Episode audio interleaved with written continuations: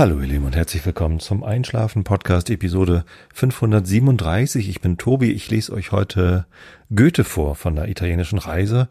Davor gibt es ein bisschen Rainer Maria Rilke und davor erzähle ich euch ein bisschen was, damit ihr abgelenkt seid von euren eigenen Gedanken und besser einschlafen könnt. Davor aber möchte ich mich bedanken bei euch allen für die ganz vielen lieben Geburtstagswünsche, Postkarten und kleine Geschenke, die ich bekommen habe. Das hat mich sehr gefreut und das ist äh, einfach ein großes Zeichen von Wertschätzung, dass ihr nach all diesen vielen Jahren immer noch äh, ja dabei seid, neu dazugekommen seid, wie auch immer. Und ähm, auch an meinem Geburtstag oder am Podcast Geburtstag, das ist ja nur ein Tag auseinander, an mich denkt. Ich habe übrigens zum Beispiel äh, zwei schöne kurze äh, Gedichtbände von Rainer Maria Rilke bekommen. Das ist natürlich schön, sieht auch gut aus im Bücherregal. Ich lese das ja aber immer aus dem Kindle vor, also ähm, ich habe da so eine Gesamtausgabe auf dem Kindle und deswegen werde ich aus diesen Büchern nicht vorlesen, aber macht nichts. Ähm, wenn ihr, äh, stimmt, und ein Adventskalender mit Rilke-Gedichten habe ich auch bekommen. Das ist auch schon ein bisschen länger her. Naja, also ganz, ganz lieben Dank auf jeden Fall für all diese Geschenke und Dinge, die ihr an mich gedacht habt und Geldspenden, die ich ja eigentlich schon gar nicht mehr brauche. Ist einfach ein gutes Gefühl zu wissen, dass es euch was wert ist. Und ähm, naja, außerdem, vielleicht brauche ich es ja irgendwann und ich habe es immer noch irgendwie im Hinterkopf, falls ich irgendwann mal nicht mehr diesen schönen Job habe, bei dem ich ähm, ausreichend Geld verdiene, dann kann ich vielleicht doch vom Podcasten leben, weil ihr so viele seid und so viele von euch äh, mich wertschätzen und wenn ich drum bitten würde, würden, glaube ich, noch ein paar mehr Leute spenden und dann könnte ich womöglich davon leben. Ich weiß es nicht, aber ich ähm, glaube das, weil andere können das ja auch. Das äh, gibt mir ein sehr gutes Gefühl. Ja, also ganz lieben Dank für dieses Gefühl, für äh, die Aufmerksamkeit, beziehungsweise die abgelenkten, wie nennt man das denn jetzt? Hm. Keine Ahnung. Äh, irgendwie so. Ja, also. Ähm, kommen wir zum eigentlichen Thema. Und wir bleiben beim Thema Fotografie. In der letzten Sendung hatte ich ja HDR Editing und Output erklärt. Ähm, ich weiß, da waren viele englischsprachige Begriffe dabei. Ähm, das liegt daran, dass ich ja in, für einen amerikanischen Großkonzern an genau diesem Thema arbeite. Ich arbeite ja bei Adobe und ich bin im Lightroom-Team und in meiner täglichen Arbeit benutze ich diese Begriffe alle auf Englisch, weil wir halt international zusammenarbeiten. Also Lightroom iOS wurde zwar in Hamburg erfunden sozusagen, äh, also wenn ihr Lightroom auf dem iPad oder iPhone habt, dann äh, wurde das in Hamburg entwickelt. Erst vor vier Jahren kam auch zu Lightroom iOS äh, ein amerikanisches Team dazu. Also wir sind gewachsen in die USA. Aber auch schon vorher gab es natürlich Kontakte in die USA. Lightroom Desktop wird in den USA entwickelt, in Minnesota übrigens hauptsächlich. Ähm, Lightroom Android wird in Bangalore entwickelt. Wir haben ja zwei große Standorte in Indien. Einmal Bangalore und einmal Noida in der Nähe von Neu-Delhi. Ähm, und das ist kein Offshoring, sondern das sind echte Adobe-Mitarbeiter, große Bürotürme, die wir da stehen haben. Ich fahre demnächst nach Bangalore, da gibt es einen Reisebericht im Dezember. Könnt ihr euch schon mal drauf freuen. So, und ähm, wenn man natürlich viel auf Englisch kommuniziert zu dem Thema, dann sind ganz viele englische Fachbegriffe natürlich irgendwie drin und die dann teilweise auf Deutsch setzen ist, zu übersetzen ist schwierig und manchmal auch nicht hilfreich. Also da denke ich dann, bleibe ich doch lieber bei diesem englischen Begriff und seht's mir nach. In der heutigen Sendung geht's wieder um Fotografie, ein Thema, das ihr euch gewünscht habt im Discord äh, gibt es so einen äh, Themenwünsche-Kanal und ganz oben ist eine Themenliste, die muss ich mal wieder aktualisieren. Ich glaube, ein paar von den Themen habe ich schon abgehakt. Da könnt ihr reinschreiben. Falls ihr noch nicht im Discord seid und nicht wisst, was das ist, das ist so eine Art Community. Eigentlich kommt es aus der Gaming- Ecke und wird eigentlich auch viel mehr für Audiokommunikation verwendet. Ich habe auch immer mal überlegt, ob ich meine Aufnahmen hier live auf Discord streamen soll. Ähm, und immer wenn ich dann hier sitze und denke, ich würde jetzt gern aufnehmen, dann ist das zu spontan. Also meistens finde ich spontan Zeit, was aufzunehmen. Heute ist Sonntag, der 22. Oktober 2023. Es ist jetzt 21 Uhr Und ich habe genau jetzt irgendwie Freiraum und Muße, mich hier hinzusetzen und eine Episode für euch aufzunehmen. Äh, wenn ich das natürlich schon irgendwie vorher gewusst hätte, dann wären jetzt wahrscheinlich sogar ein paar Leute dabei und würden zuhören. Aber das anzukündigen, damit lege ich mich das schon wieder so fest und ich weiß es dann am Ende doch nicht, ob's alles passt. Deswegen habe ich mich bisher noch nicht dazu entschieden. Aber ja, so, aber ihr könnt trotzdem reinschauen. Es gibt eigentlich nur Textkanäle in, auf diesem Discord-Server. Das ist so wie, wie Chaträume, da kann man reingehen. Einer davon heißt Themenvorschläge. Und da könnt ihr euch Sachen wünschen, falls ihr noch nicht drin seid. mik.fm slash Discord. Martha Ida Konrad Punkt Friedrich Martha Schrägstrich äh, Dörte Ida äh, äh, Sieglinde C wie Cassandra. Äh, nee, das ist doof, ne? C wie Chicago. Ich kann da auch das NATO-Alphabet gar nicht. O wie Otto, R wie Richard und D wie David, aber über den möchte ich eigentlich hier gar nicht sprechen, dann rege ich mich wieder nur auf. Ich habe fürs nächste, für die nächste Episode mir übrigens das Thema Ambivalenz ausgesucht. Äh, das wäre dann mehr so ein philosophisches Thema. Und der Herr Brecht ist ja eigentlich gar kein Philosoph. Ähm, hat nur Bücher über Philosophie geschrieben, das macht ihn noch lange nicht zum Philosophen. Egal. So. Ähm, schaut da rein, genau, da bin ich drauf gekommen. Es geht um Objektive äh, in der Fotografie. Also nicht Objektivität als äh, System, sondern ein, ein Objektiv als ein Bauteil in Kameras eigentlich sogar nicht nur in Kameras.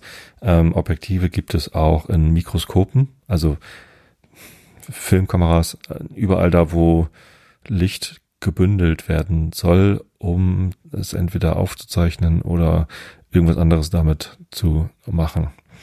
Ähm, ein Teleskop ist am Ende auch ein Objektiv, ähm, auch wenn wenn da kein Bauteil drin ist, was Objektiv heißt, sondern es gibt ein Okular und es gibt irgendwie verschiedene andere Dinge im Teleskop. Aber ja, ähm, ich beschränke mich jetzt aber auf Fotografie. Objektive. Von allen anderen habe ich nämlich viel zu wenig Ahnung. Letztendlich passiert aber überall das Gleiche. Also, was ist ein Objektiv und warum braucht man davon überhaupt verschiedene in Kameras? Äh, und warum können einige Kameras das und andere nicht? Fangen wir mal ganz vorne an. Also eine Kamera besteht ja aus verschiedenen Bauteilen. Ähm, wenn man hinten anfängt, ist da entweder Film oder ein Sensor. Ähm, wenn es ein Sensor ist, also eine Digitalkamera, dann geht es dahinter natürlich nochmal weiter mit verarbeitenden Bauteilen und Speicher.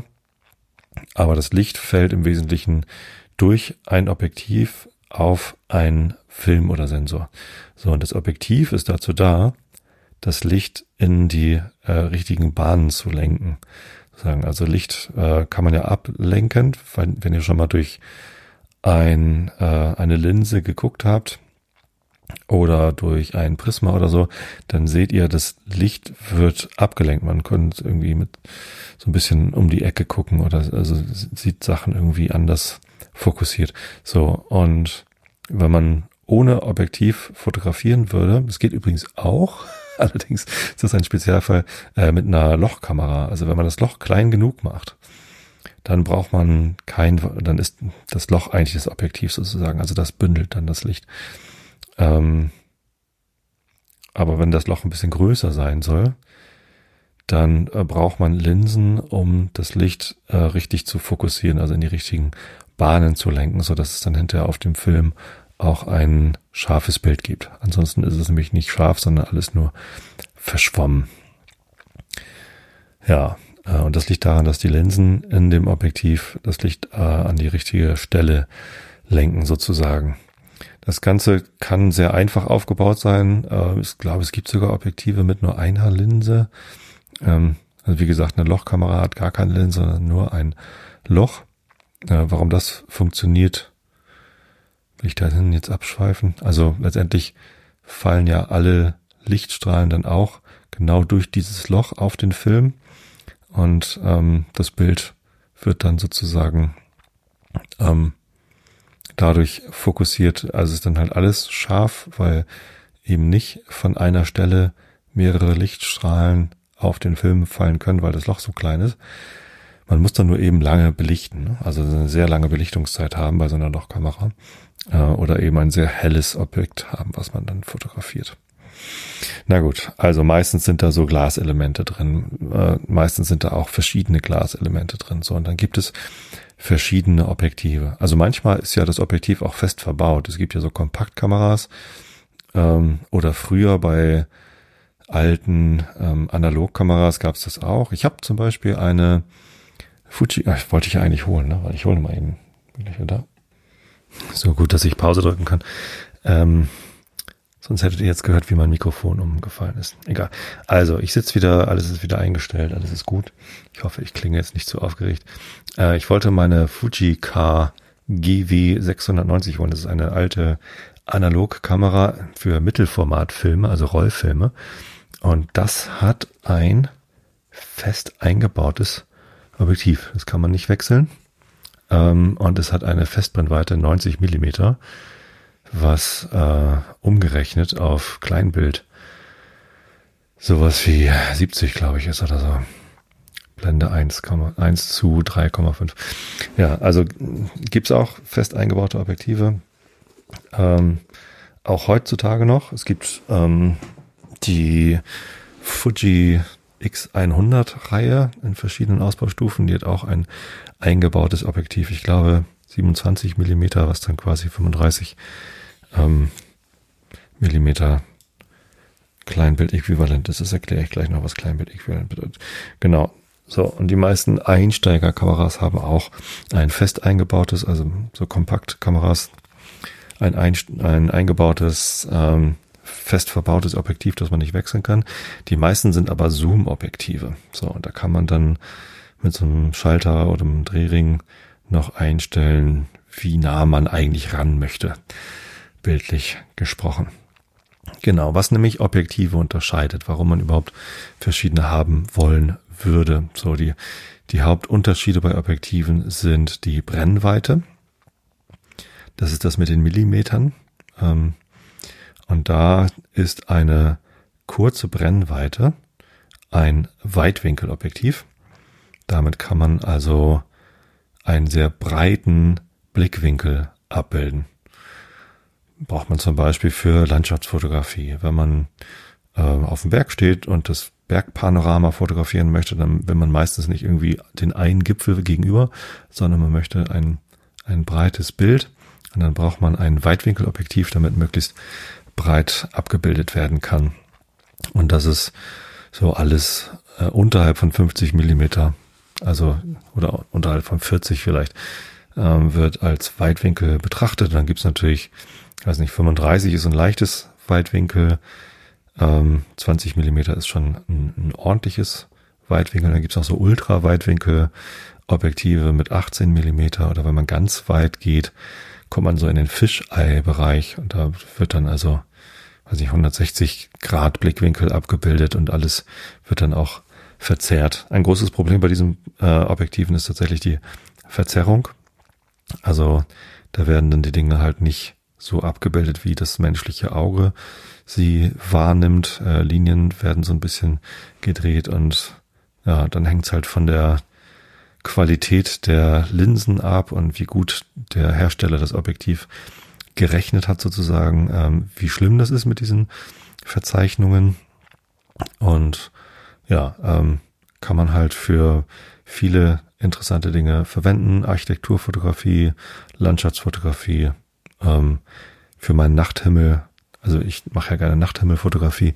Da nehme ich dann ein 20 Millimeter Sigma Art habe ich da für meine Nikon-Kameras. Ja, ähm, und in, dann gibt es den Bereich so von ungefähr 40 Millimeter bis 60 Millimeter.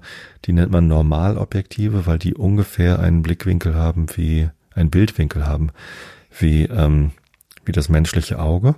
Also früher hat man immer 50 Millimeter gesagt, ist äh, so wie das Auge auch dann aufgebaut ist. Ähm, und dann, ja, also es stimmt nicht so ganz, ehrlich gesagt. Also da gibt's auch nochmal verschiedene Erklärungen, die man da zu lesen kann. Ähm, aber letztendlich ist das so, ja, eine Linse, die nichts besonders näher ranholt oder, oder irgendwie weiter weg darstellt. Ne? Wenn man mit einem Weitwinkelobjektiv in einem Raum fotografiert, dann sieht alles ein bisschen weiter weg aus und der Raum sieht viel größer aus. So, und im, im Normalobjektivbereich ist das eben nicht so. Und dann gibt's den Tele-Bereich, also alles, was dann ähm, eine längere Brennweite als 60 Millimeter hat. Ähm, 85 ist eine typische ähm, Brennweite, wird gerne für Porträts verwendet. 105 ist eine schöne Brennweite, ist im Moment meine Lieblingsbrennweite. Ich habe ein Nikkor Z 105 Millimeter ähm, gekauft. Ist übrigens auch ein Makroobjektiv, da komme ich dann auch vielleicht später noch drauf.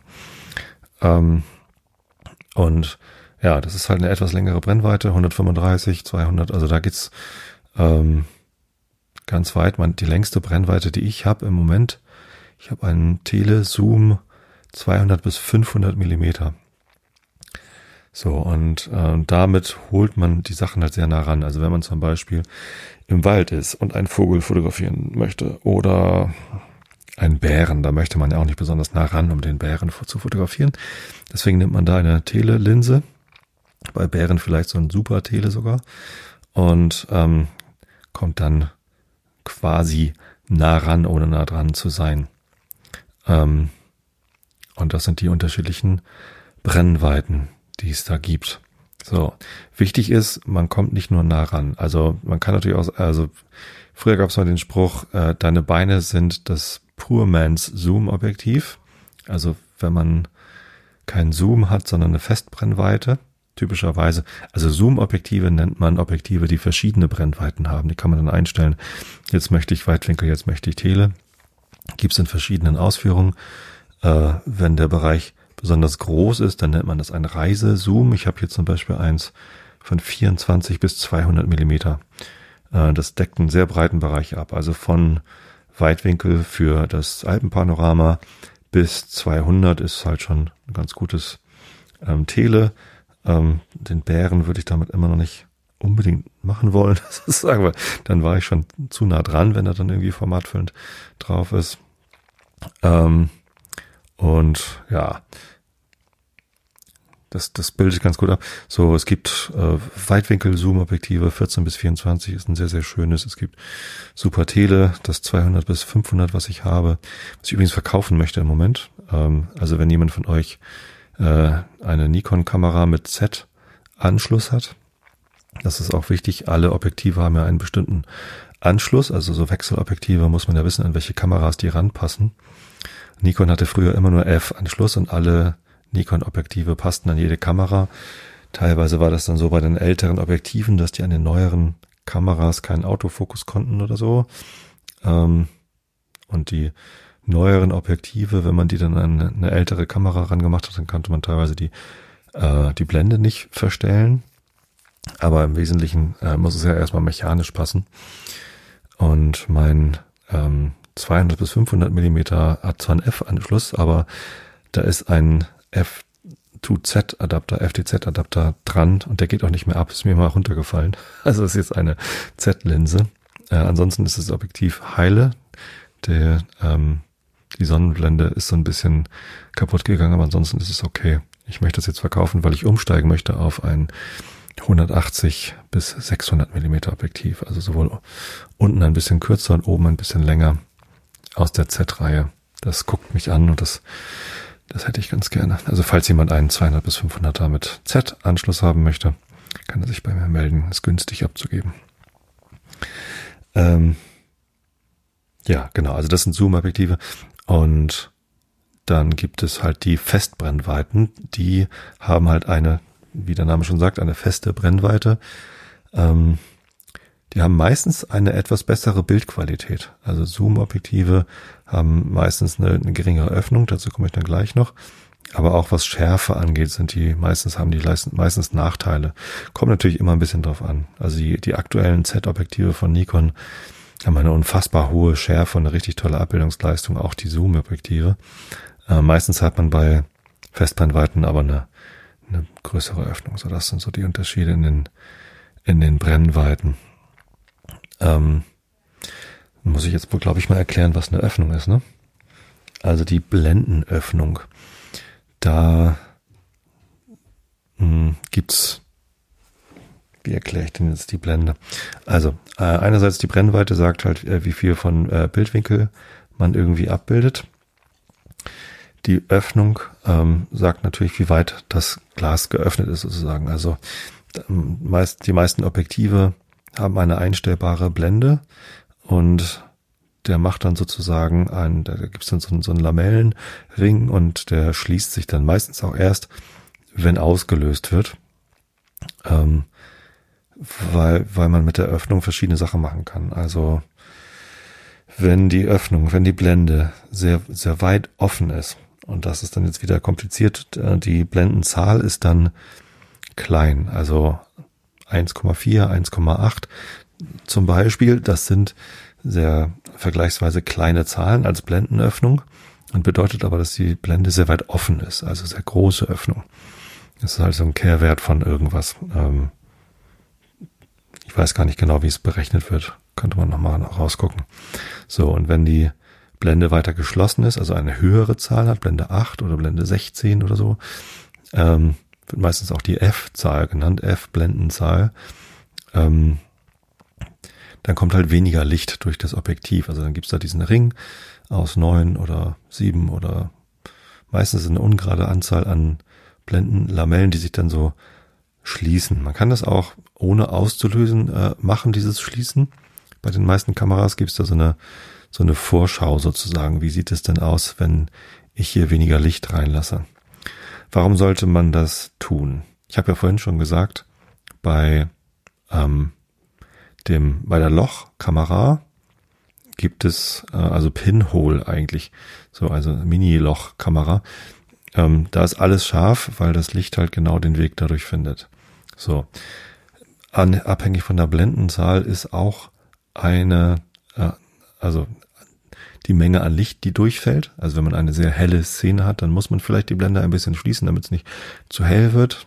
Abhängig davon, wie lange man belichtet natürlich auch noch. Aber die meisten Kameras haben einen Bereich, also es hat jetzt nichts mit dem Objektiv zu tun. Ich schwange, ich schweife also ab.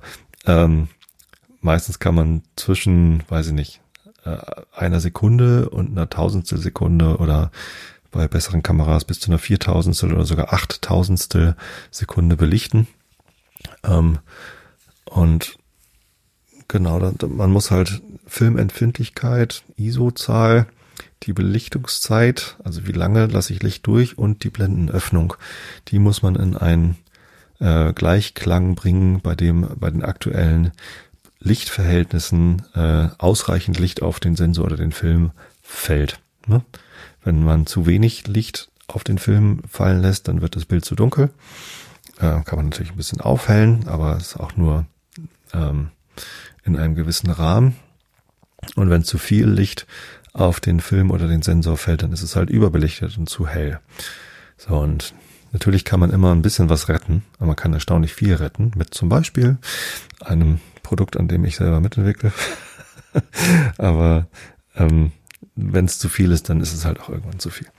So, ähm, deswegen ist es ganz gut, dass man alle drei Faktoren einstellen kann. Bei einer Analogkamera, man hat einen Film drin, kann man die ISO-Zahl nicht äh, einstellen. Die ist dann halt einfach im Film. Also der Film hat eine bestimmte Empfindlichkeit. Man kann natürlich einen anderen Film einlegen, aber das ist meistens ein bisschen zu aufwendig oder verschiedene Kameras dabei haben mit unterschiedlichen Filmen drin. Ja, wie auch immer. So, äh, die Belichtungszeit kann man einstellen oder eben die Blende und dann kommt halt einfach weniger Licht an. Es hat aber eben auch einen Einfluss auf die Schärfe.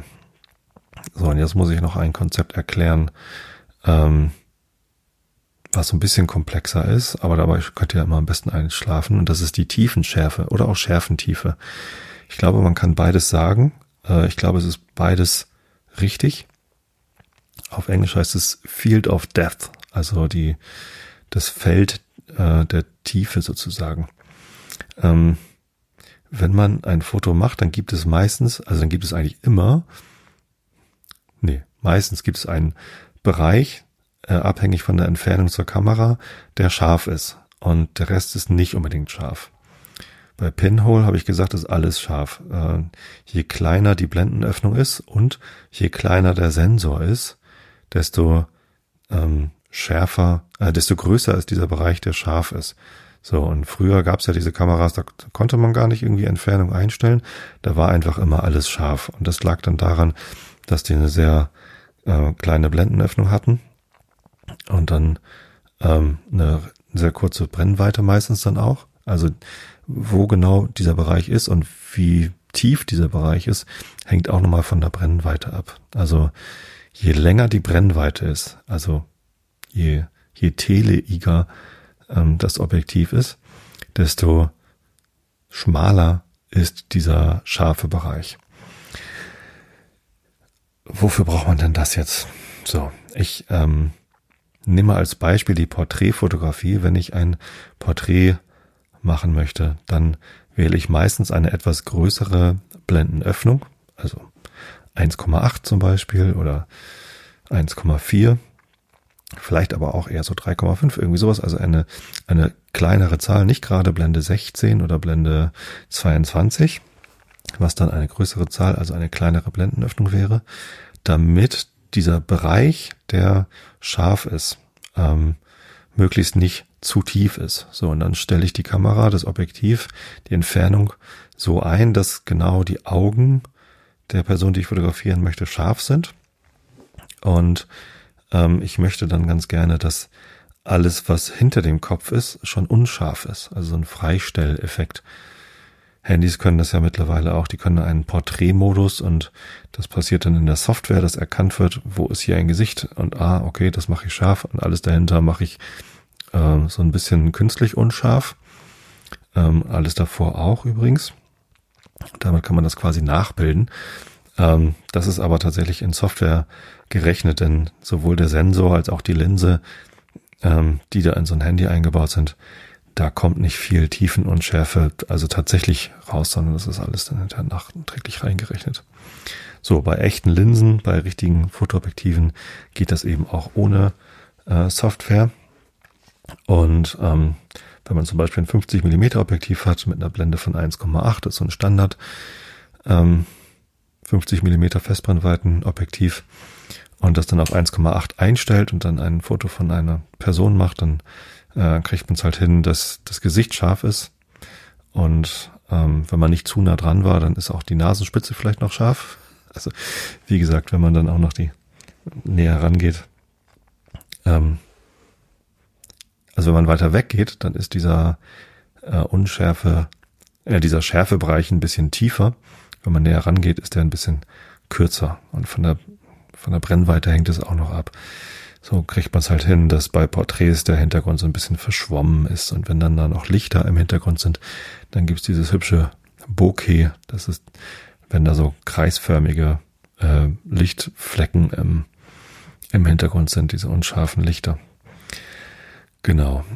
ähm, kann man wollen, kann man natürlich auch nicht wollen. Also wenn man zum Beispiel Landschaftsfotografie macht, dann will man das eher nicht. Also dann macht man eher die Linse, äh, die, die Blende weiter zu. Zum Beispiel Blende 16 oder eben Blende 32 ist, glaube ich, die am weitesten geschlossene Blende an meinem 105er.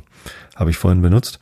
Ähm, ich war vorhin unterwegs mit Sky und wir haben ein paar Porträts gemacht, da hatte ich die Blende dann ganz weit auf. Ähm, 2,8 ist, glaube ich, die größte Öffnung von diesem 105er. Und das reicht bei 105 schon. Also wie gesagt, bei einer längeren Brennweite ähm, ist dieser Schärfebereich äh, schmaler, äh, weniger tief als bei einer kürzeren Brennweite. Und deswegen muss dann auch die, die Maximalöffnung nicht mehr ganz so groß sein, um diesen Unschärfe-Effekt hinzubekommen. Also 2,8 ist schon ganz ordentlich bei 105 Millimeter Brennweite. Ja, ähm, und danach habe ich aber noch äh, Landschaftsfotografie sozusagen gemacht. Und zwar äh, sind wir im Dunkeln erst zurückgefahren und dann habe ich ähm, noch ein paar Fotos quasi im Dunkeln von der Stadt gemacht. Also da war so äh, am Horizont war noch ein schmaler Streifen orange vom Sonnenuntergang, darüber aber dunkle Wolken und davor die dunkle Stadt und dann im Hafen natürlich mit ganz vielen Lichtern. Ich bin natürlich eigentlich gar kein Fan davon, dass da so viel Lichtern ist, weil das halt ein Riesenproblem mit der Lichtverschmutzung ist. Aber wenn im Hafen tatsächlich noch gearbeitet wird, brauchen die natürlich Licht.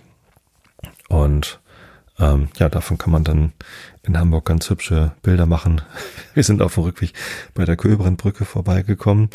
Das ist diese wunderschöne, große, geschwungene, sehr große Brücke im, äh, südlich von der von, der äh, Stadt, also auf, eigentlich ist es auf Wilhelmsburg, also auf der groß, größten Binnenstrominsel Europas, also mitten in Hamburg.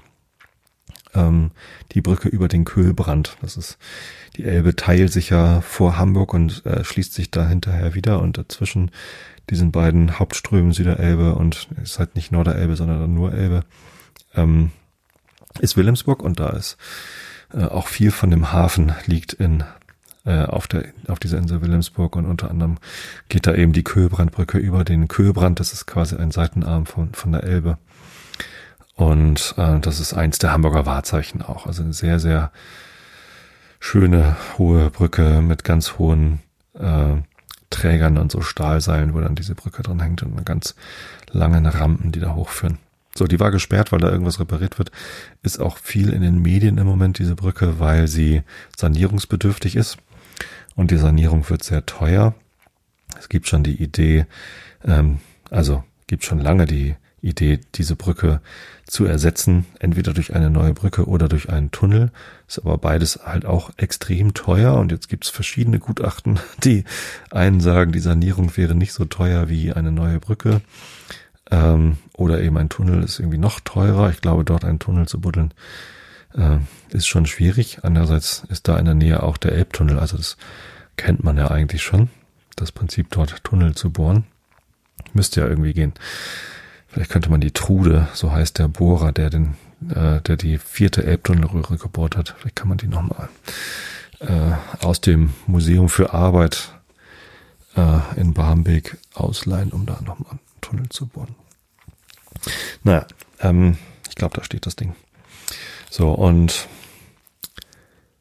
ähm, genau, die, die war gesperrt und wir sind da tatsächlich vorbeigekommen, weil wir da in der Nähe Fotos gemacht hatten.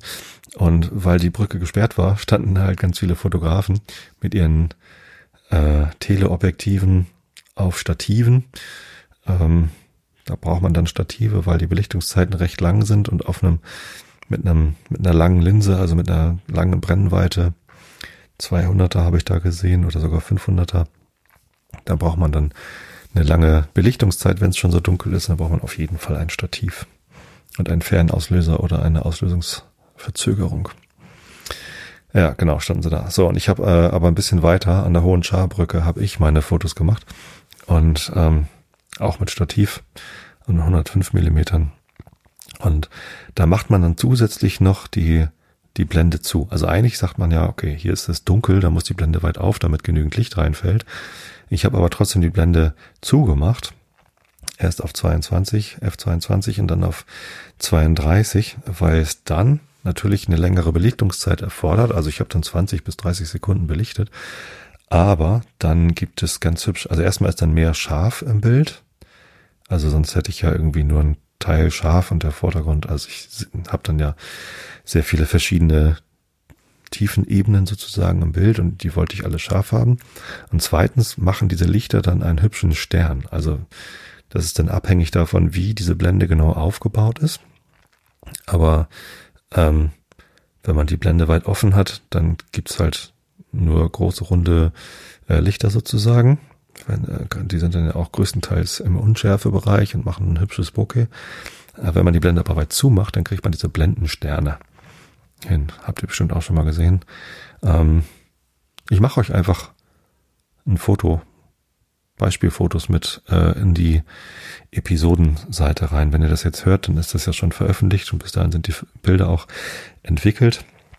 Dann geht ihr auf MIG.FM, äh, also Martha Ida Konrad, Friedrich Martha, Schrägstrich EP wie Einschlafen Podcast 537, das ist die Episodennummer. Also für die meisten Episoden lege ich so einen Kurzlink an. MIG.FM slash EP und dann die Episodennummer. Ähm, allerdings auch erst seit zwei, drei Jahren. Also die alten Episoden, da gibt es das nicht unbedingt. Aber der neueren müsste das klappen. Und so findet ihr dann die Detailseite zu diesen Podcast-Episoden Viele wissen ja gar nicht, dass es eine Webseite zu diesem Podcast gibt, weil ihr das ihr in eurem Podcatcher hört. Ganz viele hören ja auch über Spotify. Schöne Grüße an dieser Stelle, äh, wenn ihr das macht. seid euch bewusst, ähm, wir Podcaster bekommen kein Geld von Spotify dafür, dass die dort unsere ähm, Episoden mit veröffentlichen. Ist aber auch nicht schlimm. Ich äh, habe ja gesagt, ich brauche kein Geld. Für andere Podcaster ist es eher schade. Nur wenn man so ein Spotify Original macht, was dann eben nur auf Spotify zu hören ist und nicht in anderen Podcatchern verfügbar ist, dann bekommt man Geld. Wie viel weiß ich nicht. Mich haben sie noch nicht gefragt. Mich fragen sie auch nicht mehr, weil die so ein bisschen sauer auf mich sind, weil ich ja ein bisschen stunk gemacht hatte damals, als sie angefangen haben, die größten und erfolgreichsten öffentlichen Podcasts aus der Öffentlichkeit rauszukaufen und zu Spotify Originals zu machen, so dass man sie nur noch über Spotify hören kann. Da war ich so ein bisschen maulig und seitdem machen sie auch keine Werbung mehr für mich auf Spotify. Andererseits haben sie mich noch nicht rausgeworfen, wahrscheinlich weil so viele Leute äh, den Podcast dort hören. Ja. Äh, wie auch immer, so.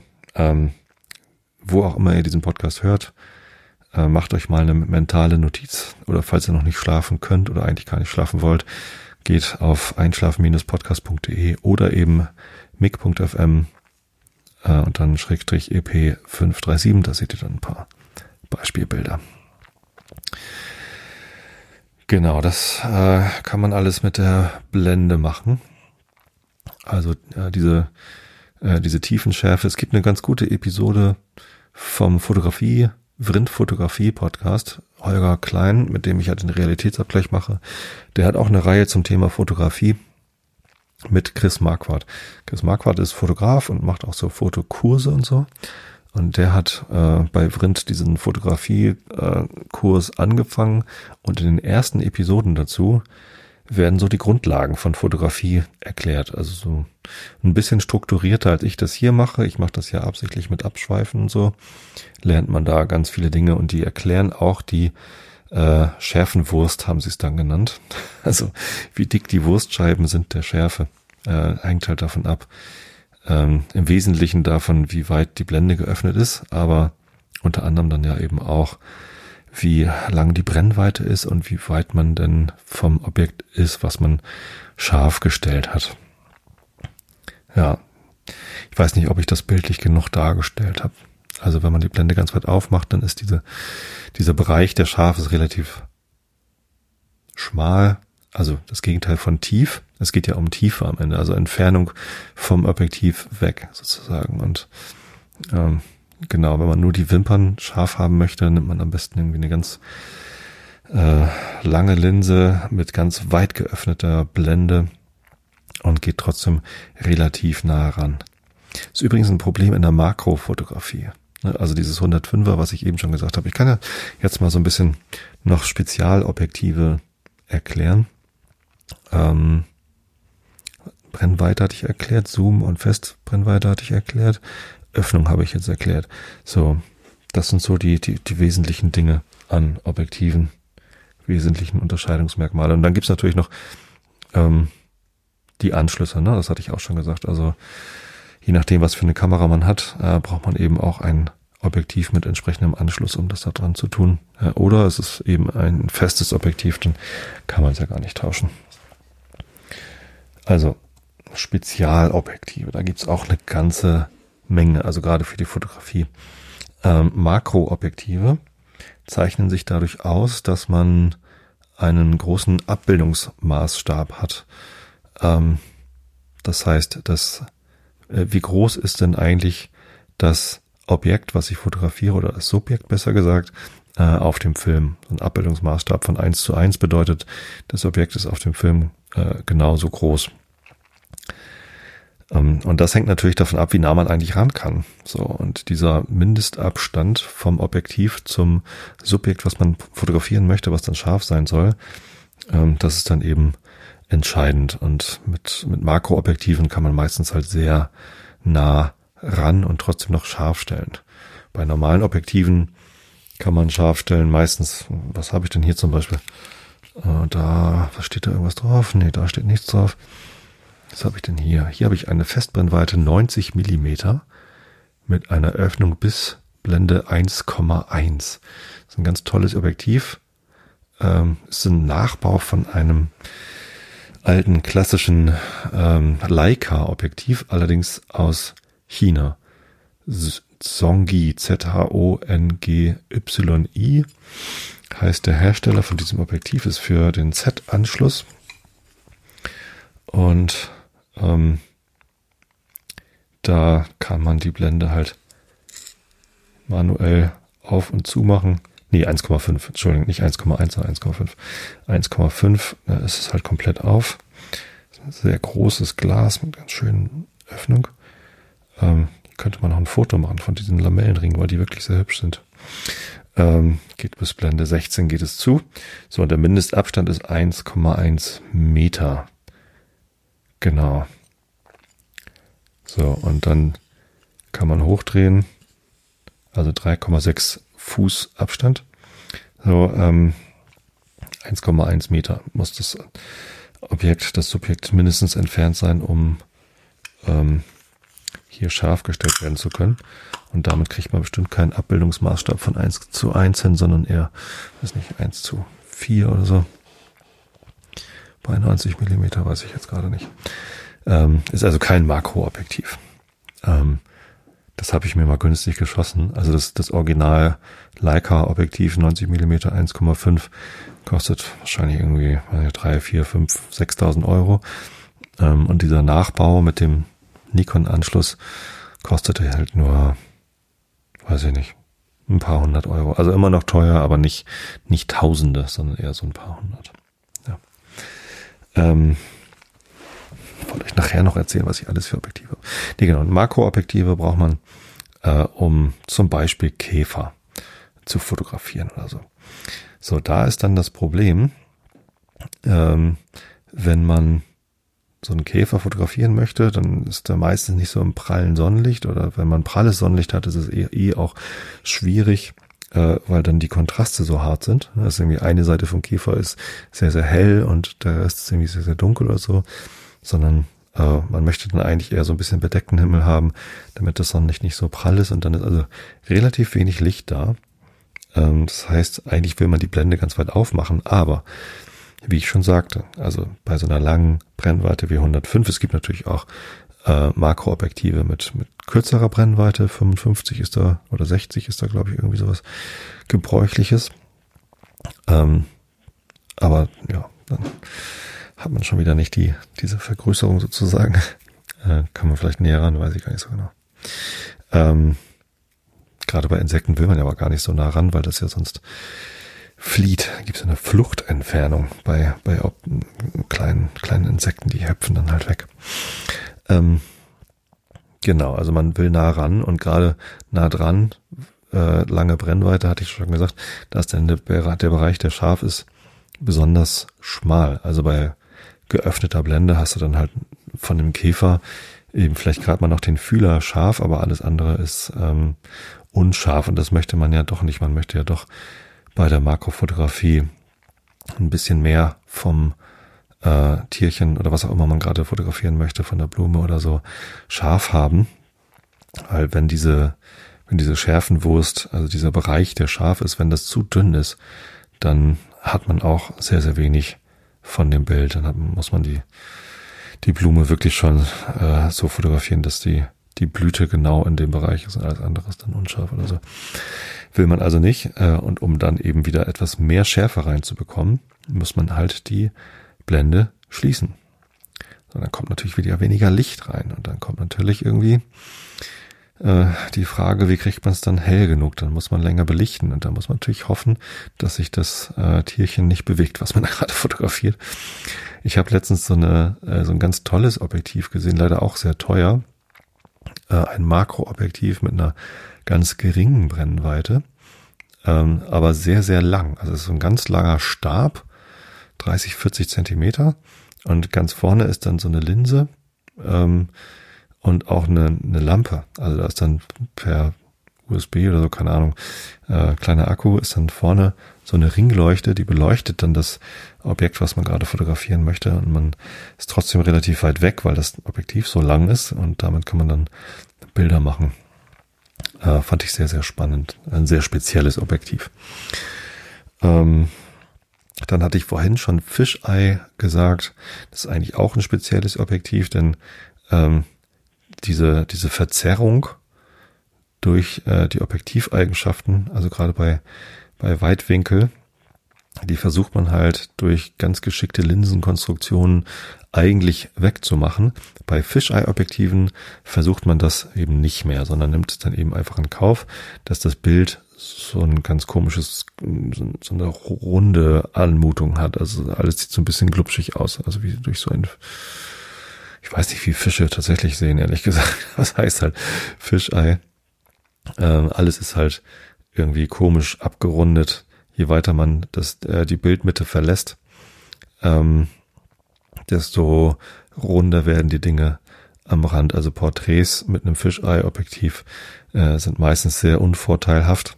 Alles, was in der Mitte ist, wirkt gerade noch irgendwie groß und alles, was irgendwie dann außenrum ist, ähm, äh, sieht dann ganz furchtbar aus.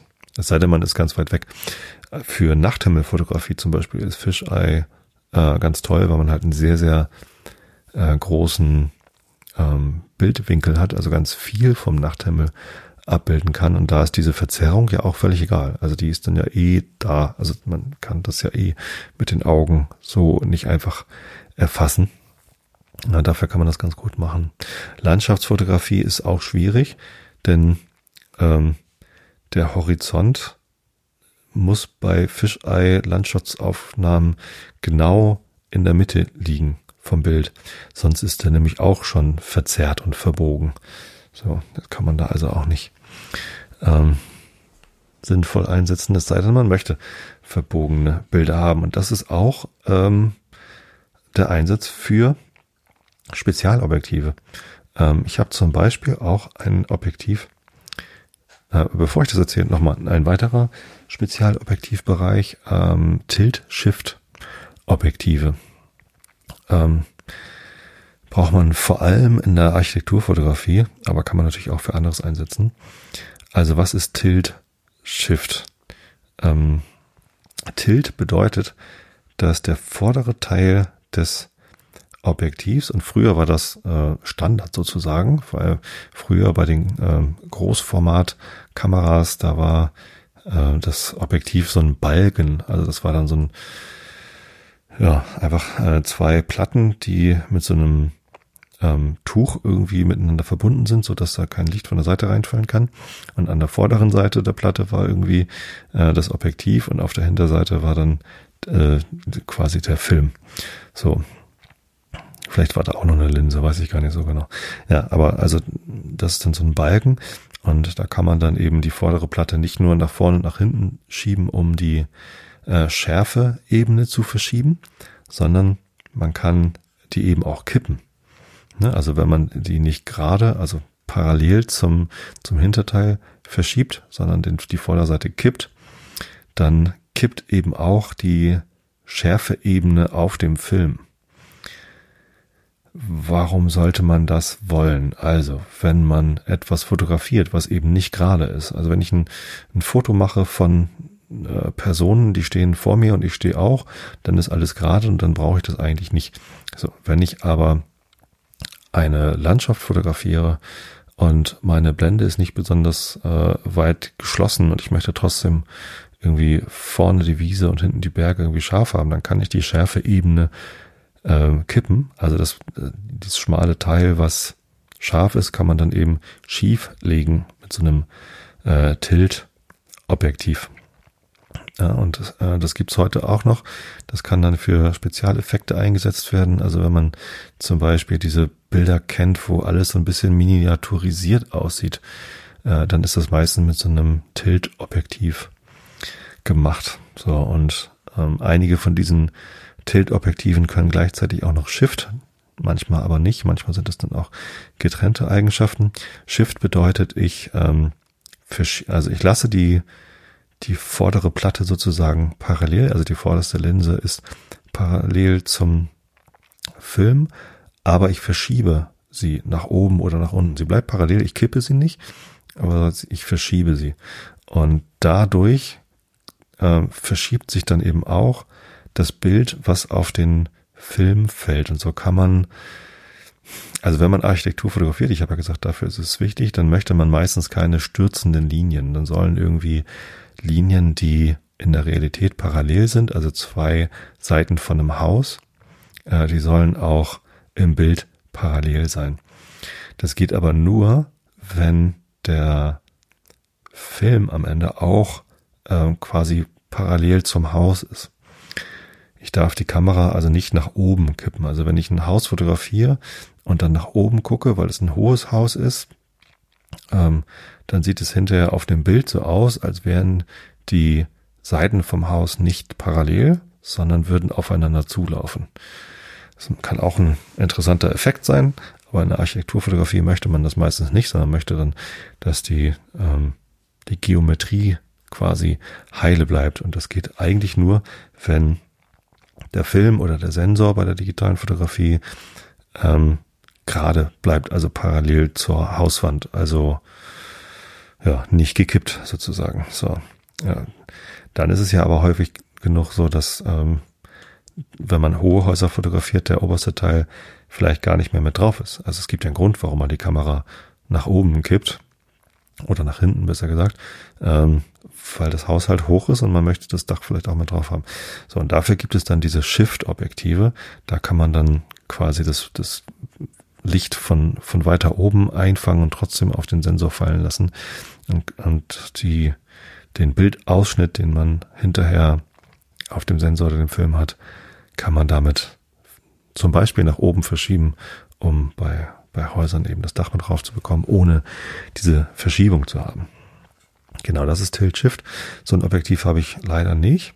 Äh, was ich aber habe, ist ein Lens Baby Spark. Lens Baby ist so eine Firma, die bauen lustige Objektive. Also bei denen geht's nicht um, äh, um Bildqualität, geht also nicht um maximale Schärfe oder es geht nicht um irgendwie genaueste Abbildung, sondern es geht eigentlich eher darum, das Bild ähm, künstlerisch zu verzerren. So ein Lens Baby Spark ist, ich habe übrigens doch Tilt Shift und zwar habe ich einen Tilt Shift Adapter mir mal für F-Mount gekauft. Habe ich den noch? Nee, gar nicht für F-Mount. Ich habe für die äh, das war ein ganz witziges Ding. Da konnte ich irgendwie vorne F-Mount-Objektive dran machen, aber hinten war dann, glaube ich, irgendwie ein Sony-Adapter oder so. Dann konnte ich das mit der äh, Sony Nex von meiner Frau benutzen. Das war lustig. Hm, wie auch immer. Also, Lens Baby. So, das ist ein lustiges Objektiv. Sehr, sehr günstig, hat irgendwie 80 Euro gekostet oder so. Ähm, hat eine feste Blende, Blende 8, glaube ich. Äh, und die Brennweite ist 50 Millimeter eventuell.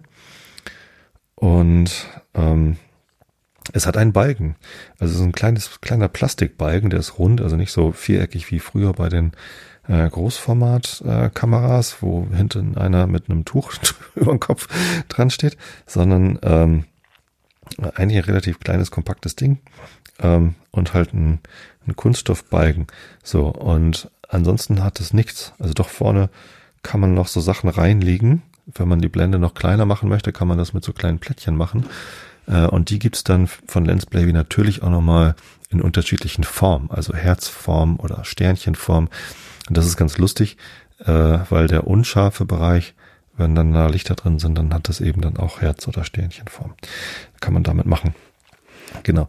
Ähm, aber auch ohne diese extra Blenden Einlegeplättchen ist das ein lustiges Objektiv. Äh, denn um scharf zu stellen, muss man den Balken an die Kamera ranziehen. Also man muss die Kamera tatsächlich mit beiden Händen greifen und dann links und rechts an diesem Objektiv, das ist so ein bisschen schwierig, weil man dann auch einen Finger zum Auslösen braucht, äh, muss man da halt so ein bisschen drücken und also dies, den, den Balken zusammendrücken und den vorderen Teil des Objektivs an die Kamera randrücken. Ähm, und dadurch wird halt die Schärfeebene verschoben, also näher rangeschoben an, äh, an die Kamera. Und dadurch kann man dann scharf stellen. Ich glaube, im ausgezogenen Zustand ist einfach dann äh, unendlich scharf gestellt. Das heißt, vorne ist unscharf und äh, die Berge werden scharf. So. Und weil das so ein Plastikbalken ist, ist es fast schwieriger, äh, kein Tilt zu machen. Also man muss halt sehr, sehr gleichmäßig das, diesen Balken zusammendrücken, um keinen Tilt-Effekt zu haben, sondern ja, meistens kippelt man mit, der, mit dem vorderen Linsenelement doch so ein bisschen rum und dann hat man eigentlich immer auf den Fotos so einen Tilt-Effekt drauf. Also die Schärfe-Ebene ist dann so ein bisschen verschoben. Ähm, und das ist, das ist lustig. Also damit macht man so künstlerische Fotografie. Ich habe noch ein anderes Lens Baby. Was ist denn das eigentlich? Composer heißt das. Habe ich, glaube ich, noch nie benutzt. Äh, da ist das mit dem, mit dem Shift fester. Also da muss man nicht komprimieren, sondern da kann man einfach, das ist so, ja, das habe ich noch nie benutzt. Warum eigentlich nicht? Ich glaube, ich muss morgen rausgehen und dieses Objektiv benutzen. Ich irgendwann mal gekauft und dann doch nicht benutzt. Wie doof. Ich weiß nicht mal, was man hier alles einstellt. Ist das die Schärfe vielleicht? Kann man hier die Schärfe einstellen? Nee, ich wüsste nicht wie. Doch, genau, da wird ein bisschen nach hinten und vorne. Das ist der Schärfering vorne. Und da hinten, da passiert nichts. Na gut. Oder kann man hier eine Blende schließen? Was ist denn das? Schraub mal auf. Geht da was zu? Ne, da geht nichts zu. Sehe nichts. Vielleicht vorher nochmal entstauben. Wobei es geht eigentlich. Ähm, genau. Also das ist so ein, so ein hat vorne so ein, so ein Wackelelement. Also eigentlich ein, ein Tilt. Nicht besonders kontrolliert. Genau. Ähm, Jetzt habe ich euch ganz viel erzählt über Objektive. Wenn ihr eigentlich noch wissen wolltet, was ihr kaufen, oh, ist auch eine Stunde rum schon. Entschuldigung. Ja, das ist so ein Thema, da schweife ich gern ab. Wenn ihr diese Episode jetzt angehört habt und eigentlich wissen wolltet, was sollte ich denn jetzt kaufen für ein Objektiv, dann ist die schlechte Nachricht, weiß ich auch nicht. Es kommt halt total darauf an, was man machen möchte. Wenn man nur Porträts fotografieren möchte, dann sollte man sich eine Festbrennweite mit irgendwie irgendwas zwischen 50 und 105 Millimetern kaufen, je nachdem, wie nah ihr dran sein wollt an eurem äh, Model, was ihr fotografieren wollt. Also wenn es ein schreckhaftes Model ist, dann vielleicht lieber 105. Äh, wenn ihr äh, euch nah rantraut, dann äh, 50 Millimeter. Andere Brennweiten, also Weitwinkel, sind so ein bisschen unvorteilhaft, weil das Gesicht so in die Breite gezogen wird äh, und, und länger als 105. Da muss man einen sehr großen, eine große Fläche haben, um dann noch irgendwie sinnvoll Porträtfotografie zu machen zu können. Also draußen auf dem Fußballfeld vielleicht. Ähm, so, und dann sollte das natürlich eine schöne große Öffnung haben, also mindestens dann 50 Millimeter 1,8. Damit kann man schon tolle Porträts machen.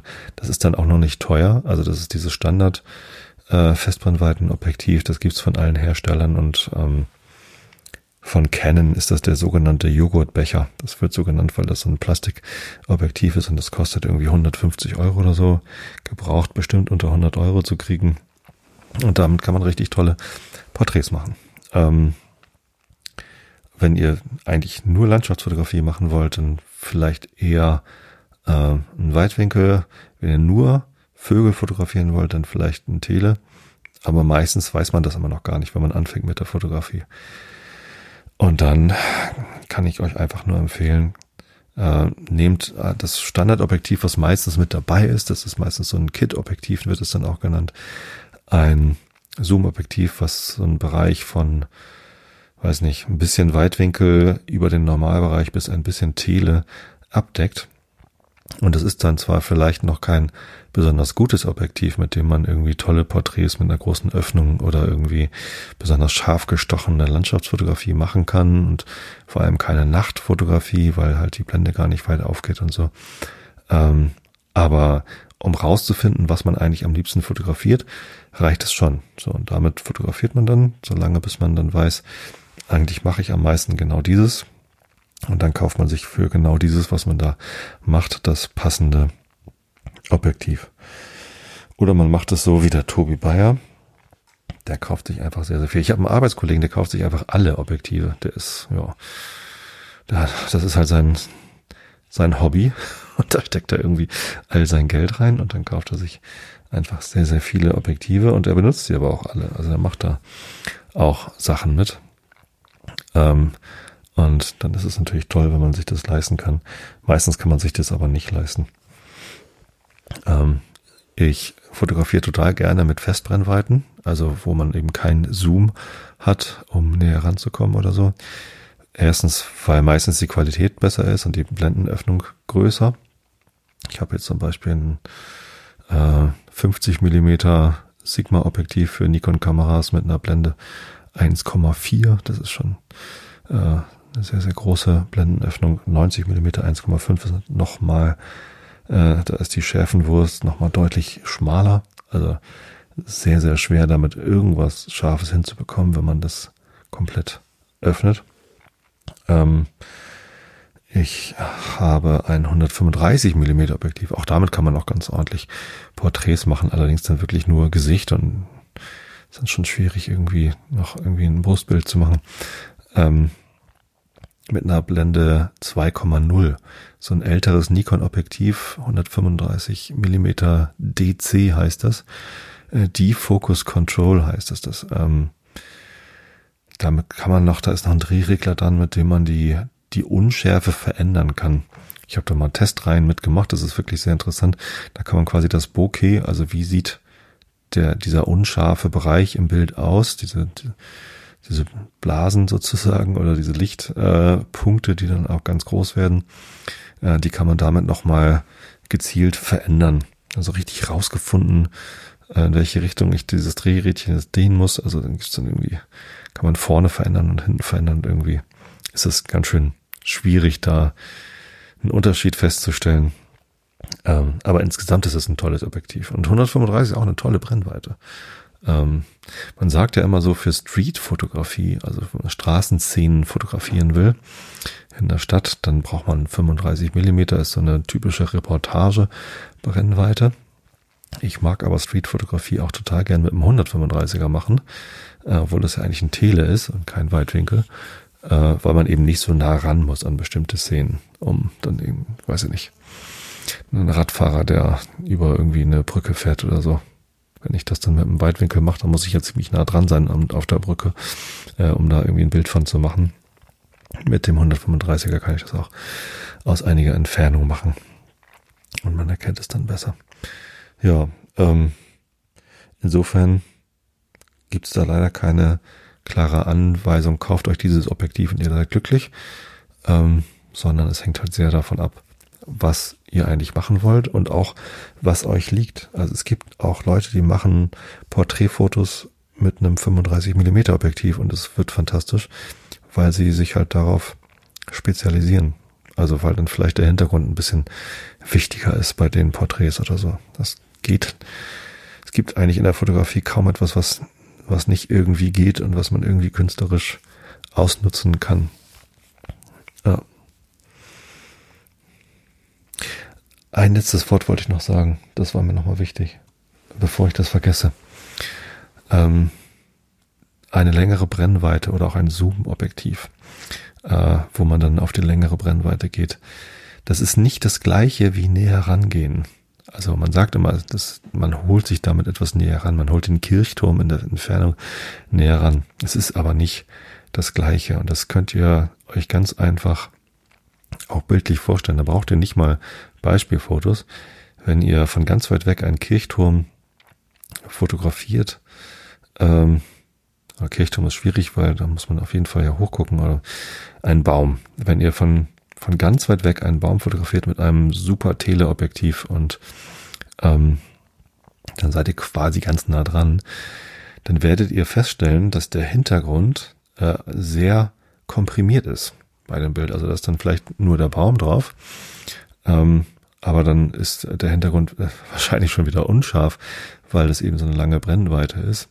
Ähm, aber selbst wenn er nicht unscharf ist, dann ist er halt nur ein ganz schmaler Bereich des Hintergrunds von dem, von dem Baum mit drauf. So, und wenn ihr jetzt mit einem Weitwinkelobjektiv ganz nah rangeht an den Baum, so nah, dass er, dass der Baum hinterher auf dem Bild gleich groß ist wie mit dem Superteleobjektiv, dann ist der Baum zwar gleich groß auf diesem Bild, aber der Hintergrund sieht komplett anders aus. Erstens ist er dann wahrscheinlich scharf, weil das, äh, weil diese kürzere Brennweite eben auch einen größeren Schärfebereich hat. Aber selbst wenn er unscharf ist, ist einfach mehr Breite vom Hintergrund drauf. Also bei einem Telefoto hast du halt äh, einen ganz schmalen Blickwinkel. Das heißt auch, dass der Hintergrund, also wenn das dann ein bisschen weiter weg ist von dem Baum, der Wald, dann hat man von dem Wald vielleicht nur, also Baum auf freier Wiese und 100 Meter weiter hinten ist ein Wald. Ich fotografiere diesen Baum mit einem Super Teleobjektiv, dann sind vom Wald vielleicht drei, vier Bäume im Hintergrund zu erkennen. Wenn ich aber mit einem Weitwinkelobjektiv ganz nah rangehe an den Baum, äh, so dass der Baum genauso groß auf dem Bild ist wie mit dem Tele, dann ist von dem Wald auf einmal viel mehr zu sehen. Da sind dann auf einmal 30, 40 Bäume nebeneinander im Hintergrund von diesem Baum zu sehen. Es ist also im Telebereich, sagt man dazu komprimiert. Ein Teleobjektiv komprimiert das Bild. Ähm, man hat dann weniger Hintergrund. Es kann gewünscht sein, weil Hintergrund ja auch häufig ablenkt. Aber es kann eben auch unerwünscht sein, wenn der Hintergrund eine Rolle spielt. Ja. Also, Zoom und Teleobjektiv ist nicht das gleiche wie näher rangehen. Und dieser Spruch mit Poor Man's Zoom, der, den ich vorhin erwähnt habe, der ist halt eigentlich falsch. Genau. Bildwinkel ist abhängig von der Brennweite. Ähm, okay, so, jetzt habe ich über eine Stunde über Objektive schwadroniert.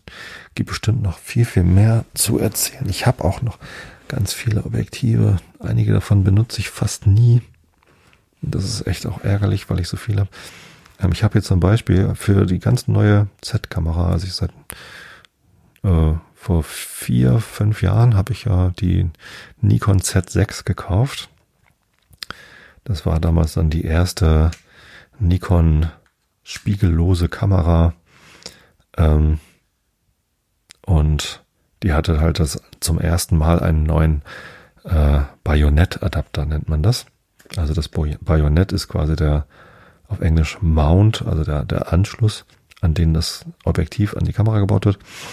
Ähm, und dann gab es natürlich den FTZ-Adapter, mit dem man dann die alten F-Objektive von Nikon alle weiterverwenden konnte oder eben auch Dritthersteller-Objektive. Ähm, aber es gab dann natürlich auch nach und nach immer mehr Z-Objektive und ich bin mittlerweile ein riesen Fan von den Nikon Z-Objektiven, weil die einfach eine fantastische Qualität haben. Also die alten F-Bajonett-Objektive, die hatten teilweise einen schlechten Ruf sogar. Ähm, das 50 mm 1,8 ähm, F Nikkor. Äh, die, die Objektive von Nikon heißen Nikkor aus irgendeinem Grund, weiß ich nicht warum. Das hat einen sehr schlechten Ruf, weil das eigentlich bei geöffneter Blende eher unscharf ist. Also nicht, nicht nur da, wo es unscharf sein soll, sondern auch das, was scharf ist, erscheint dann an den Rändern total unscharf. Also das, das hatte ich auch nie. Das ist, es gibt halt einige F-Mount-Objektive, die nicht besonders toll sind. Z-Mount-Objektive habe ich noch keins gefunden, was wirklich schlecht ist. So, und das günstigste oder das einfachste, was ich habe, ist das 24 bis 50 Zoom-Objektiv. Das ist ein ganz kleines, kurzes Objektiv und auch sehr, sehr leicht. Ähm, und hat so einen komischen Effekt.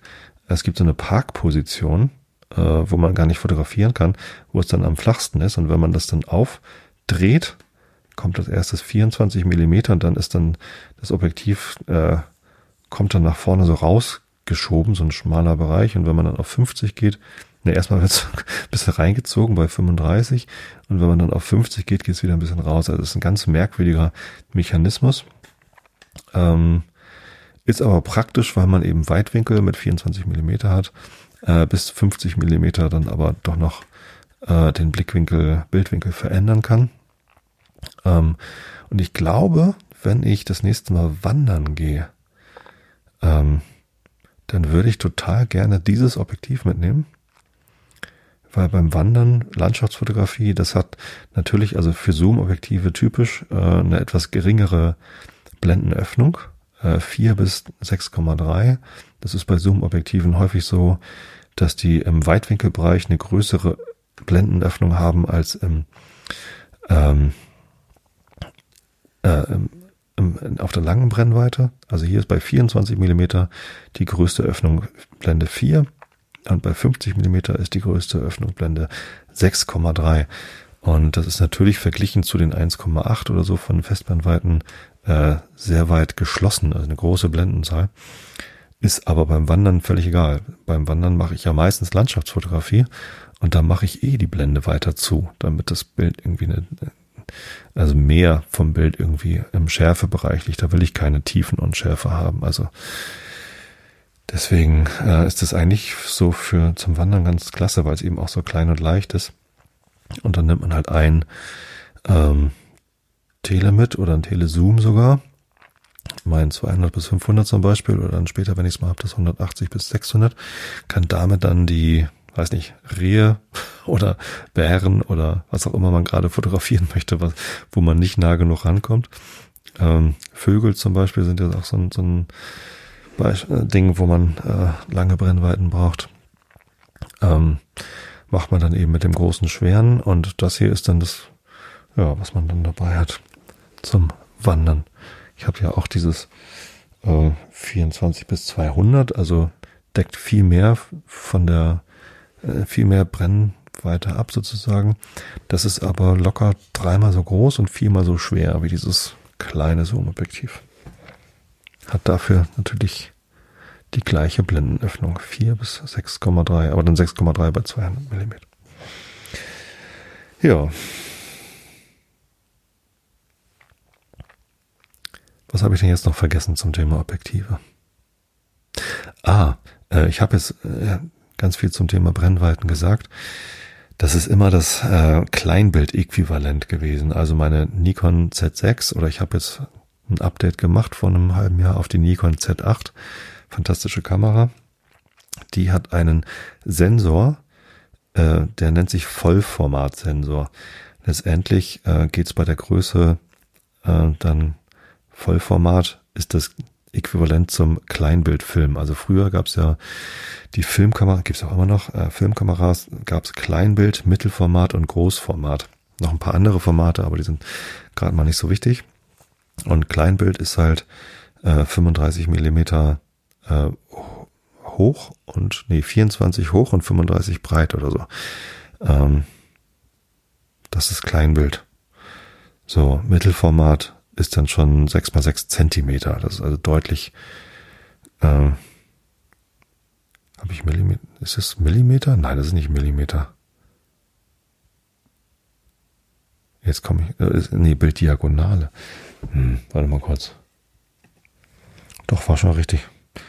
Irgendwie war ich da gerade irritiert. Also Kleinbild, Vollformat, da gibt es so eine Übersichtsseite in Wikipedia, äh, die heißt ähm, Formatfaktor. Ähm, und Kleinbild ist das gleiche wie Vollformat oder FX wird es auch genannt. 36 mal 24, also nicht 35, sondern 36 Millimeter breit und ähm, 24 Millimeter hoch. Das ist so äh, das Format von den Negativen äh, im Film von so einem, von so einem Kleinbildfilm und im digitalen heißt es dann Vollformat. So, ähm, das sind ja schon die teureren Kameras. Häufiger sind so APS-C-Sensoren, also in, in Handys äh, sind noch viel, viel kleinere ähm, Sensoren drin. Die haben dann meistens so, so zwei, drei Millimeter oder so. Ähm, und ähm, was aber gebräuchlich ist bei so Wechselobjektivkameras ist APS-C, ähm, wird bei Nikon DX genannt.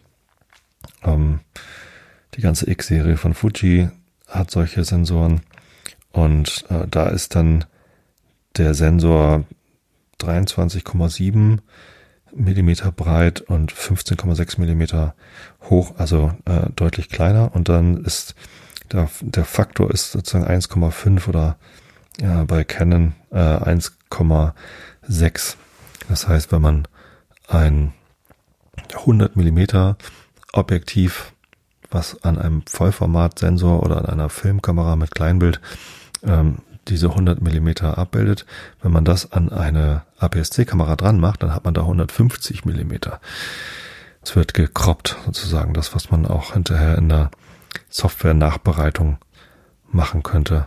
Und Kroppen ist was anderes als den äh, Bildwinkel anzupassen, weil eben der Hintergrund sich nicht ändert. Also der Hintergrund ist äh, auch an APS-C-Kameras oder an allen anderen Formaten natürlich gleich zu dem, was ähm, das Kleinbild vom äh, Äquivalent sozusagen kann. So, jetzt reicht's aber wirklich. Ne? Jetzt habe ich euch wirklich um den Verstand geredet. Ähm, es ist ein großes, kompliziertes Feld, aber letztendlich zum Anfang muss man das alles gar nicht verstanden haben. Wie gesagt, nehmt euch ein einfaches Standard-Kit, Zoom-Objektiv und probiert erstmal aus. Ich kenne auch Leute, die haben sich, äh, haben eben nicht dieses Kit-Objektiv mitgekauft, sondern haben gleich mit einem 35 mm Objektiv angefangen oder eben Fuji X100. Da ist das ja fest verbaut sozusagen und sind damit auch total glücklich. Also man muss dann halt ähm, anders fotografieren, als wenn man einen Zoom hat. Äh, Zoom macht auch faul, ehrlich gesagt. Also wenn man eigentlich näher rangehen wollte und dann aber eben stattdessen zoomt, dann kriegt man durch diese Faulheit, dass man nicht näher rangegangen ist, äh, eben einen anderen Bildwinkel. Und vielleicht wollte man das gar nicht. Vielleicht wollte man eigentlich, äh, wäre man eigentlich lieber näher rangegangen. Ja, insofern kann das auch hinderlich sein, so einen Zoom zu haben. Was empfehle ich euch denn jetzt eigentlich? Ich weiß es nicht. Ich empfehle euch, schlaft lieber nochmal drüber, damit ihr besser einschlafen könnt. Lese ich euch jetzt, nachdem ich hier eine Kapitelmarke gesetzt habe. Wo denn? Wieso folgt hier der? Du sollst folgen. So. Lese ich äh, euch jetzt noch ein bisschen Rilke vor. Wir sind in der, im Requiem. Komm her, wir wollen eine Weile still sein. Sieh diese Rose an auf meinem Schreibtisch. Ist nicht das Licht um sie genauso zaghaft wie über dir? Sie dürfte auch nicht hier sein, im Garten draußen, unvermischt. Mit mir hätte sie bleiben müssen oder hingehen. Nun währt sie so, was ist ihr mein Bewusstsein? Erschrick nicht, wenn ich jetzt begreife, ach, da steckt es in mir auf. Ich kann nicht anders, ich muss begreifen, und wenn ich daran stürbe, begreifen, dass du hier bist. Ich begreife. Ganz wie ein Blinder rings ein Ding begreift, fühl ich dein Los und weiß ihm keinen Namen. Lass uns zusammen klagen, dass dich einer aus deinem Spiegel nahm. Kannst du noch weinen? Du kannst nicht. Deiner Tränen Kraft und Andrang hast du verwandelt in dein reifes Anschauen und warst dabei, jeglichen Saft in dir so umzusetzen in ein starkes Dasein, das steigt und kreist im Gleichgewicht und blindlings. Ja, ist halt ein Requiem, ne? Da geht's zur Sache. 537 Notiz dran machen und springen zum Herrn Johann Wolfgang von Goethe. Wir sind in der italienischen Reise äh, am 8. Oktober angekommen und ich glaube, wir sind immer noch in Venedig. Da sind wir bestimmt auch noch eine Weile. Also Augen zu und zugehört. Den Palast Pisani Moretta besuchte ich wegen eines köstlichen Bildes von Paul Veronese. Die weibliche Familie des Darius kniet vor Alexandern und Hephaestion. Es ist witzig, übrigens fällt mir gerade auf, man musste damals eine Reise machen, beschwerliche Reise über viele, viele Wochen, um ein bestimmtes Bild zu sehen, von dem man vielleicht mal irgendwie gehört hat. Heutzutage googelt man dieses Bild, guckt es sich ja am Computer an. Und manchmal fährt man dann vielleicht doch noch dahin, aber irgendwie der Unterschied der Zeiten, da äh, wird mir beim Lesen dieser italienischen Reise doch immer wieder sehr bewusst. Und ich staune dann immer, dass der Herr Goethe trotzdem äh, so gut zurechtkommt. Anscheinend konnte er fließend Italienisch. Ich konnte es nicht. Äh, ich bin froh, dass die meisten Italiener, mit denen ich in Kontakt war, so gut Englisch konnten. Entschuldigung. Ähm, also Augen wieder zumachen und äh, weiter einschlafen.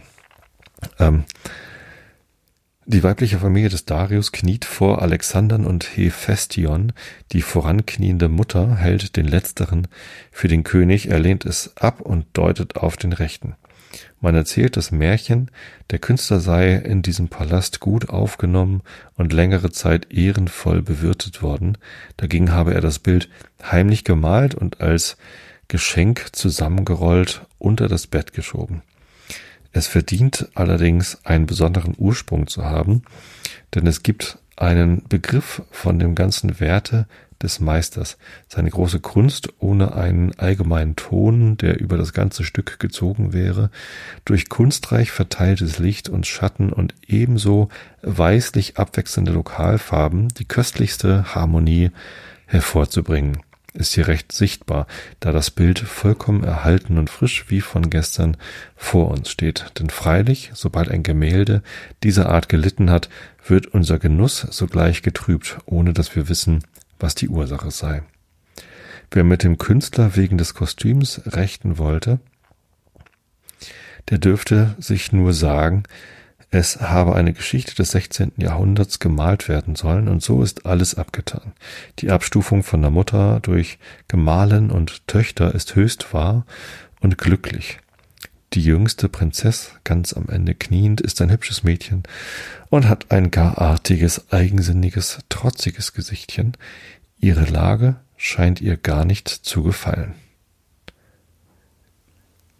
Ja, äh, auch ein Kontrast zu heutigen Schriften, wie Goethe Menschen beschreibt. Artig und trotzig hätte ich jetzt auch nicht die gleiche Person gemünzt. Aber nun denn, ich hoffe, ihr seid alle wohl entschlummert bei meinen langen Abschweifungen zum Thema Fotografie, Objektive. Die Fotowochen sind damit jetzt aber erstmal wieder zu Ende. Ähm, in der nächsten Episode wollte ich was zum Thema Ambivalenz erzählen. Ähm, das wird sicherlich keine ganz so lange Episode. Also Stunde 21, jetzt 22 werde ich dann wahrscheinlich doch eher nicht schaffen. Aber dann hört euch einfach nochmal diese Episode an. Äh, bis dahin wünsche ich euch viele schlafvolle Nächte mit geruhsamem Schlaf. Ich habe euch alle lieb. Bis zum nächsten Mal. Gute Nacht.